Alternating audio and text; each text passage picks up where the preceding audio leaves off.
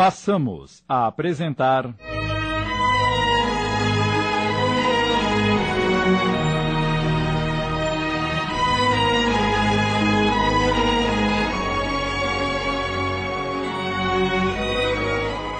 O Peregrino das Ilusões, inspirado na obra do espírito Henrique, psicografada por Abel Glazer, uma adaptação de Sidney Carbone.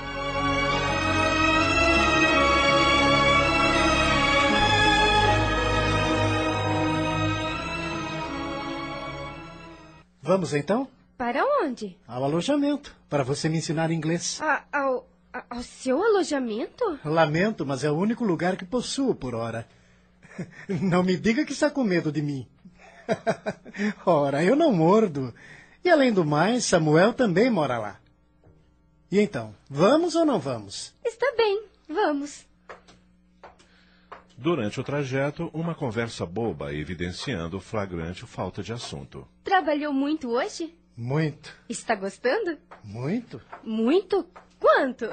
Ah, meu Deus. O que foi? Que conversa fiada. Não tem nada melhor para falar? Ai, desculpe. Que tal falarmos sobre planos de futuro? Se você quiser. Quais são os seus? Os meus? De quem mais?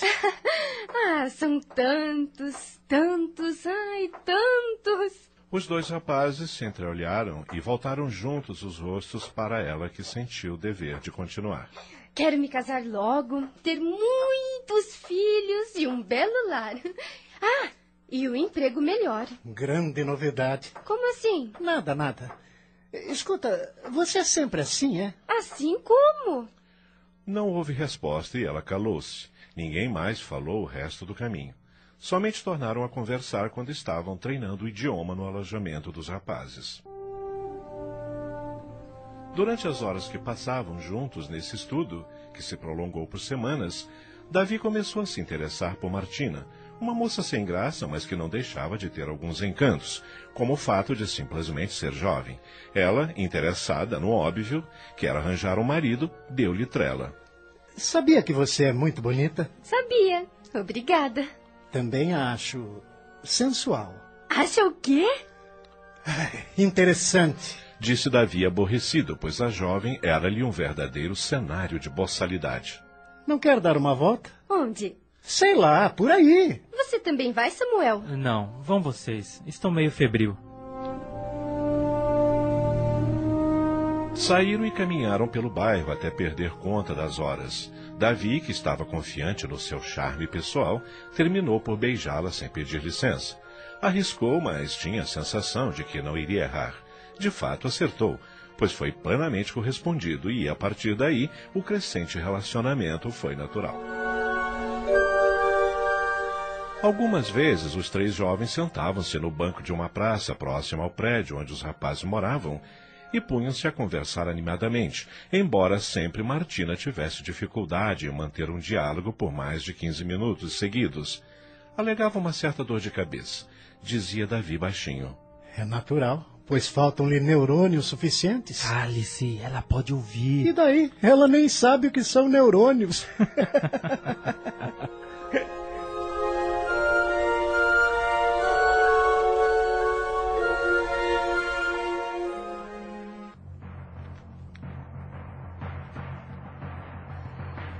O correr do tempo foi leve nessa época de juventude rica de saúde, embora pobre materialmente. Davi continuava estudando um jeito de sair daquele lugar que considerava inóspito, e era mesmo. Tinha, no entanto, uma alegria à parte. Arranjara finalmente um amigo. Apegou-se a Samuel como se lhe houvesse nascido um filho, ou tivesse reencontrado o próprio pai. Sabe, Samuel, nunca iria imaginar que encontraria neste caos de vida um amigo como você. É? é? Sempre desejei ser querido por alguém sinceramente, sem falsas aparências, e encontro esse apoio ao seu lado. Nunca tive meu pai comigo, nem meus irmãos, pois todos eram pequenos, e mãe não serve para isso. Não posso negar que sinto mesmo. Afinal, estava jogado num canto deste pardieiro e encontrei alguém para trocar experiências, até melhorar de vida. Achava que amizades só se conseguiam num nível diferente, como os ricaços que vejo passar de carruagem ou entrando nesses lugares suntuosos. Coisa de rico? É, Algo que pobre não teria como entender. Porque amizade quer dizer troca de influências, favores, altos lances, entende? Tenha paciência, Dimitri. Acaso acha que conseguimos tal pobreza? Que altos lances haveríamos de fazer juntos para podermos ser amigos, segundo sua teoria? Qualquer coisa. Irmãos e amigos de verdade fazem qualquer coisa juntos. Bela bobagem essa que só ricos têm amigos. Ao contrário, eles é que possuem as amizades mais falsas. Ora, se é amizade, não pode ser falsa. Deixe de ingenuidade, Dimitri. amizade não é um rótulo, um símbolo qualquer, mas atitudes reais e sinceras trocadas entre duas pessoas. Os ricos não têm isso. Vivem em função do dinheiro e se esquecem do ser humano que habita neles. Deixa a Martina ouvir isso. Acha que ela vai gostar? Ora, ela não vai entender absolutamente nada. Com você não dá para conversar sério.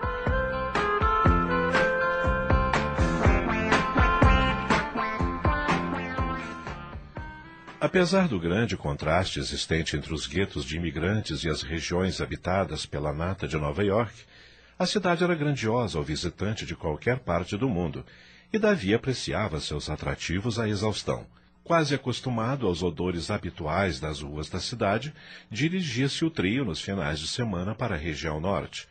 O passeio preferencial de Davi era a magnífica ponte do Brooklyn, que ligava este bairro a Manhattan, na época duas cidades separadas, para apreciar seus arcos góticos duplos de 84 metros de altura, um em cada extremidade, caminhando por sua passarela exclusiva para pedestres, situada acima da pista para veículos, e apreciando a vista maravilhosa do rio, da cidade e da movimentação das caleches e dos fiacres, Davi chegava a se emocionar e sonhava acordado. Quando me vejo em cima desta ponte olhando para Nova York no horizonte, sinto-me poderoso e invencível. É como se nada fosse me abalar e eu tivesse plena capacidade de triunfo. Ah, Deus, Deus, que visão maravilhosa! Samuel, que já conhecia bem o amigo e sabia o que passava pela sua cabeça, quando ele ficava com os olhos lacrimejantes, perguntava: Sonhando alto, Dimitri? Tenho esse direito, Samuel. Sonho com um mundo novo desde pequeno e vejo-me instado a consegui-lo. A qualquer custo. Qualquer. Martina, que não estava entendendo a conversa, perguntou: Custo? Custo do quê?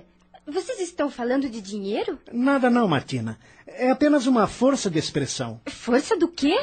De nada. Olhe para o sol poente e sonhe um pouquinho, está bem? Sonhar acordada? É. Eu nunca vi isso. Como é que a gente sonha acordado? Basta olhar para o sol poente, Martina. Como disse o Dimitri. E cadê o sol? Davi segurou-se para não perder a paciência e disse baixinho ao amigo: Nunca vi uma pessoa tão burra em toda a minha vida. Isso pega, credo.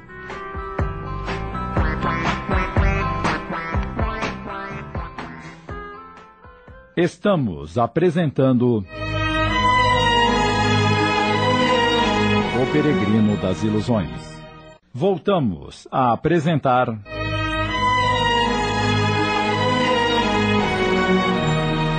O Peregrino das Ilusões. Uma adaptação de Sidney Carbone.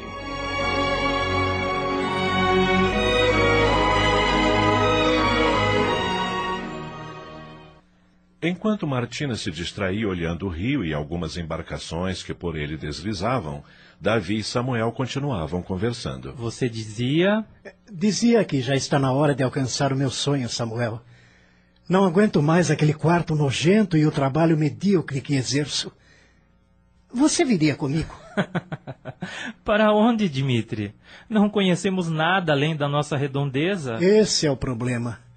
Quero aventurar-me por aí. Eu sinto ânsia de me lançar na vida artística, onde creio que poderei ser feliz. Isso não é para qualquer um, Dimitri. Eu não sou qualquer um, Samuel. Vim de longe para vencer e não para fracassar. A qualquer custo não é um bom lema, meu amigo. Tudo tem seu preço e você não deve utilizar a sua dignidade para comprar uma vida melhor. Se for preciso, valho-me de qualquer coisa. Já sofri muito e não vou continuar pobre. Nesse momento, uma caleche passa pela ponte e Davi fica deslumbrado. Você viu o caleche dourado? Que maravilha! E havia uma mulher dentro dele. Linda, linda! É verdade. Vamos seguir o caleche, Samuel. Está doido? Ele anda muito mais rápido do que nós. Maldição! Queria ver de novo aquela bela mulher. Não esquecerei aquele rosto angelical nunca mais. O movimento crescente dos transportes carregando gente importante em seus passeios faziam Davi esquecer da posição à margem da sociedade americana na qual era relegado.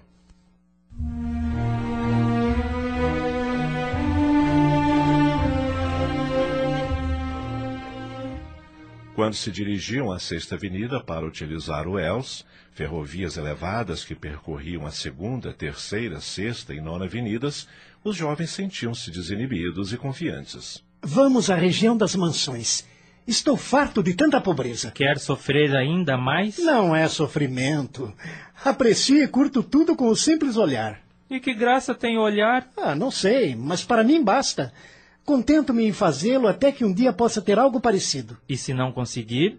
Continuarei olhando eternamente. Só olhando? Davi não respondeu. Não tinha certeza da resposta certa. Nova York vivenciava uma era dourada sob o clima do enriquecimento de seus magnatas, enquanto milhões de dólares fluíam para as artes com as fundações do Museu Metropolitano de Arte, Biblioteca Pública e primeira grande sala de concertos. Hotéis de luxo como o Plaza e o Waldorf Astoria, bem como lojas de departamentos como a Macy's na Broadway, foram inauguradas para atender os mais ricos. Samuel, o que você diria se eu lhe contasse um segredo? Nada. Apenas ouviria atento. Então eu vou dizer. Martina deu um pulo de alegria aí. Oba, segredos! Ai, eu adoro segredos. Conte, Dimitri, conte. Um dia eu vou ser muito, muito rico e famoso. Pretendo morar na Sexta Avenida, fazer minhas compras na Macy's e frequentar a grande sala de concertos. Que tal? Muito bem. E como fará para ficar muito rico? Eu vou para Broadway, sem dúvida que vou. As artes, o palco, tudo me fascina e eu vou tê-los em minhas mãos. Você quer um conselho meu? Se for bom. E alguém dá conselhos maus? Fale, Samuel. Não se iluda demais, meu amigo. Quanto maiores forem os seus sonhos, mais desgraças poderão advir se não atingir o que deseja. Bobagem, bobagem. Isso não é conselho, é desestímulo. A Broadway era uma trilha indígena de caça que atravessava o que atualmente é Manhattan. Quando os colonos holandeses chegaram, passaram a usá-la como estrada e batizaram-na de Breitweg. Mais tarde, o nome holandês foi traduzido para o inglês, Broadway, ou seja, caminho largo. Vamos, Martina. Deixemos esse azarão de lado e caminhemos apreciando a paisagem nobre da cidade. Espere, Dimitri. O que foi? Também quero lhe contar um segredo. Diga. Eu estou apaixonada. Não me diga. Quem é o infeliz? É, digo, o felizardo. Não brinque. Eu não estou brincando. É você, Dimitri. Eu? Só podia ser você. Ah, não me faltava mais nada. Não está feliz? Ele contorceu a testa em vários estágios e devolveu secamente. Depois falamos sobre isso. Continuemos a ver o que é belo, sim?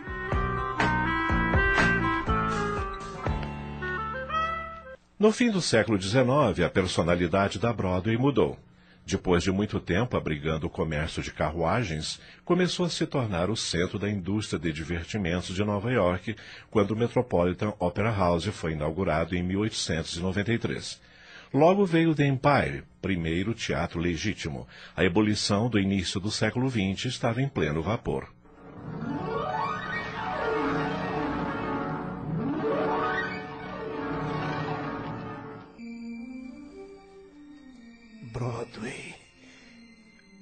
Minha amada Broadway.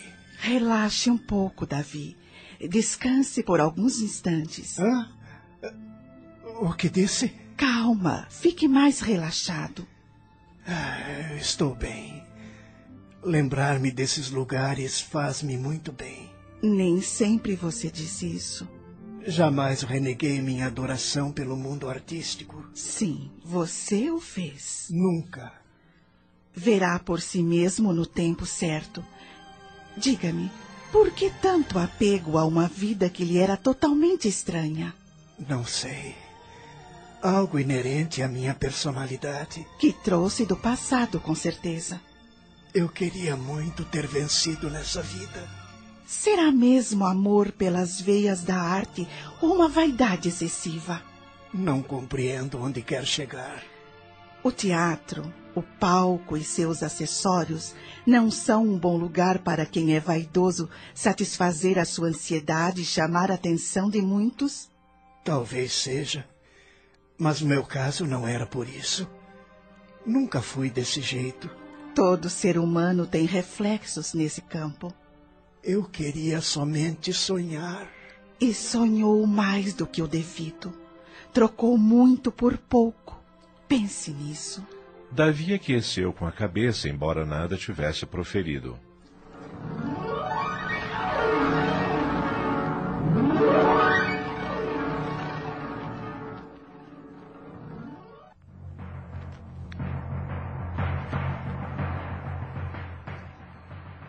O ano de 1902 foi particularmente importante para Davi, que contava 25 anos, a inauguração do Hotel Algonquin, localizado na Rua 44.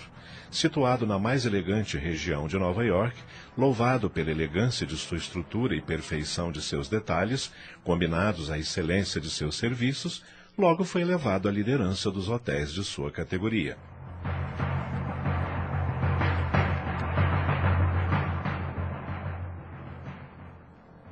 Farto de seu trabalho na confecção e da vida angustiante que levava, Davi resolveu dar um basta em tudo isso. Chega, Samuel.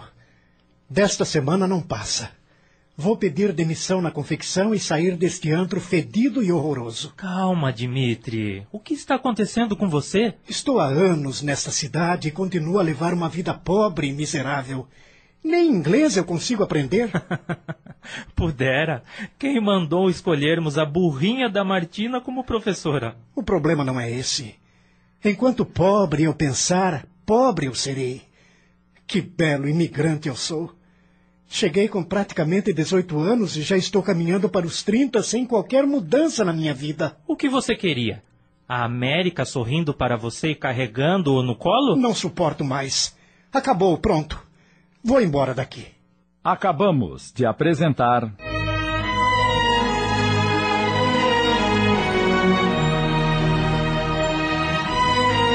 O Peregrino das Ilusões.